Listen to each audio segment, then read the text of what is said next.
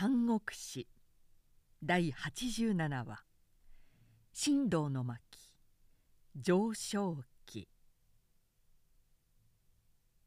その頃北海の大主幸雄は将軍に任命されて都に投留していたが河北の大軍が霊陽まで進出してきたと聞いてすぐさま娼婦に駆けつけ曹操に謁してこう直言した「袁紹とは決して軽々しく戦えません。多少は彼の条件を入れてもここはじっとご自重あって対策を他実に期して和睦をお求めあることが万全であろうと考えられますが貴公もそう思うか勢いの盛んなる者へあえて当たって砕けるのは愚の骨頂です。王政は避けて弱体をつく。当然な兵法だな。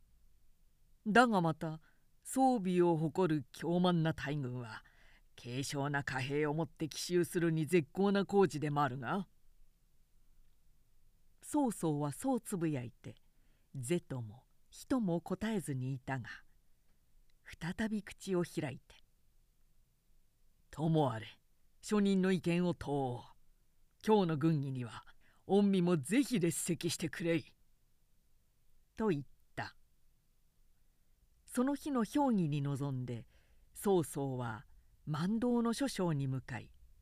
「馬木か旗決戦か」の忌憚なき意見を求めた。純育がまず言った「袁紹は名門の族で旧勢力の代表者です」時代の神運を喜ばず旧時代の夢を誇示している友柄のみが彼を支持して自運の逆行に焦っているのであります。核のごとき無用な罰族の代表者はよろしく一戦のもとに打ち破るべきでありましょう。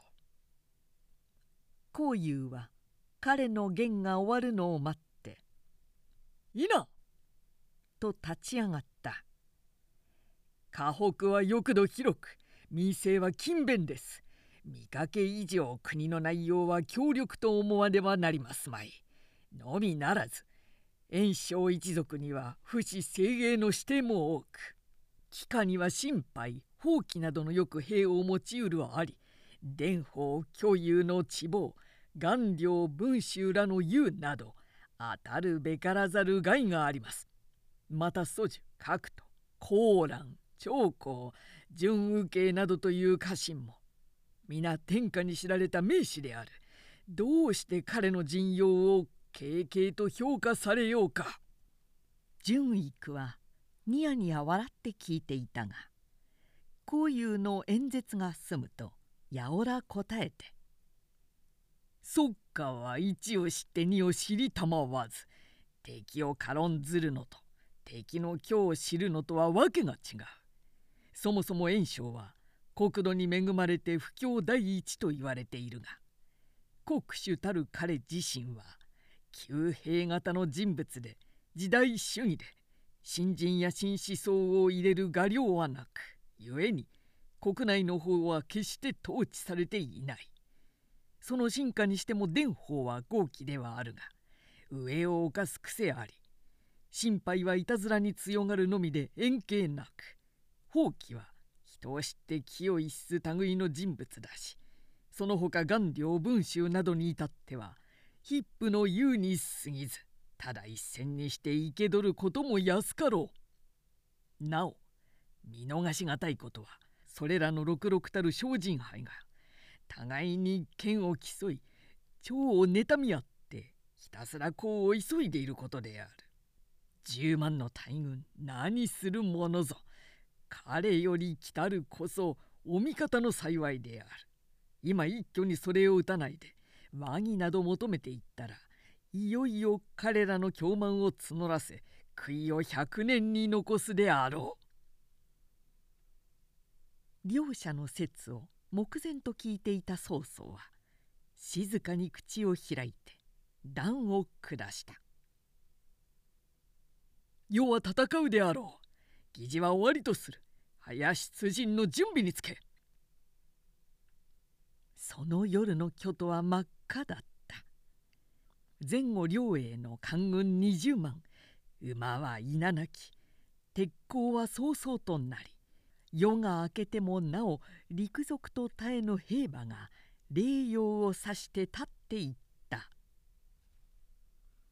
曹操はもちろんその大軍を自身統率して霊陽へ出陣すべく早朝に武装のまま参来して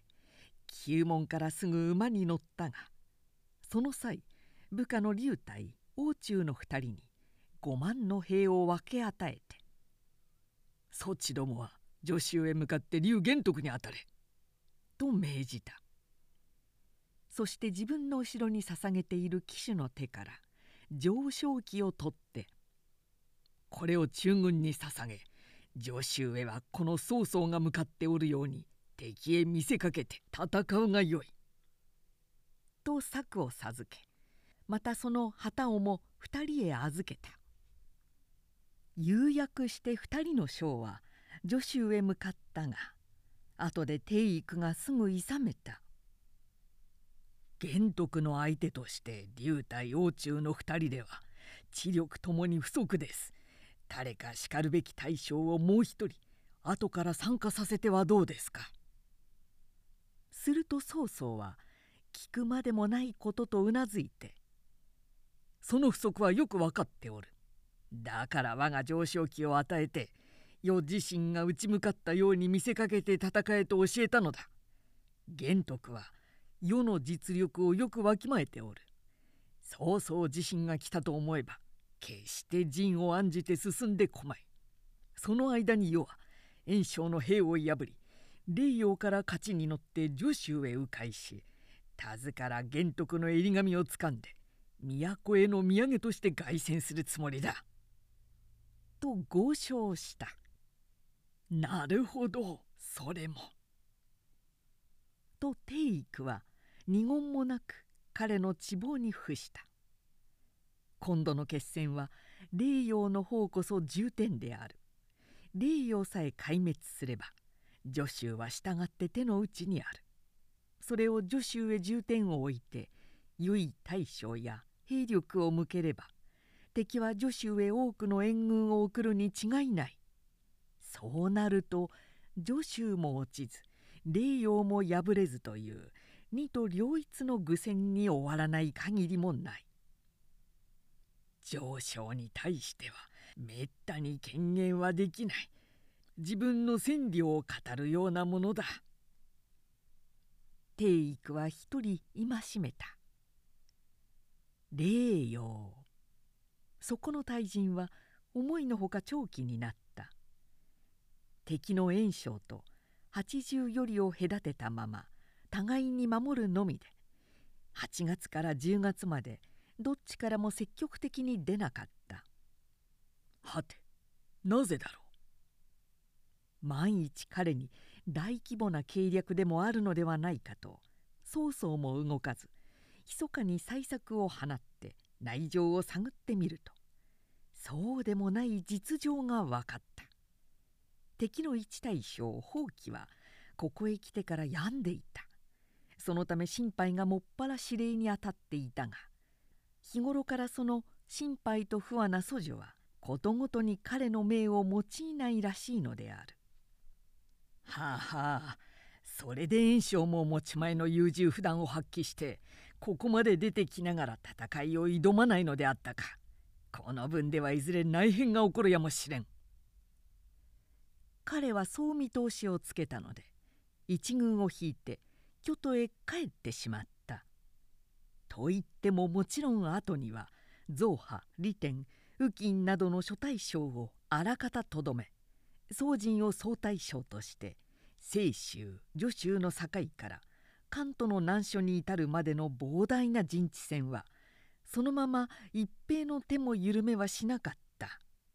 ただ木を見るに敏な彼は余自身ここにいても大した益はない。戦のみこしをつけた結果である。それと助州の方の戦況も気にかかっていたには違いない。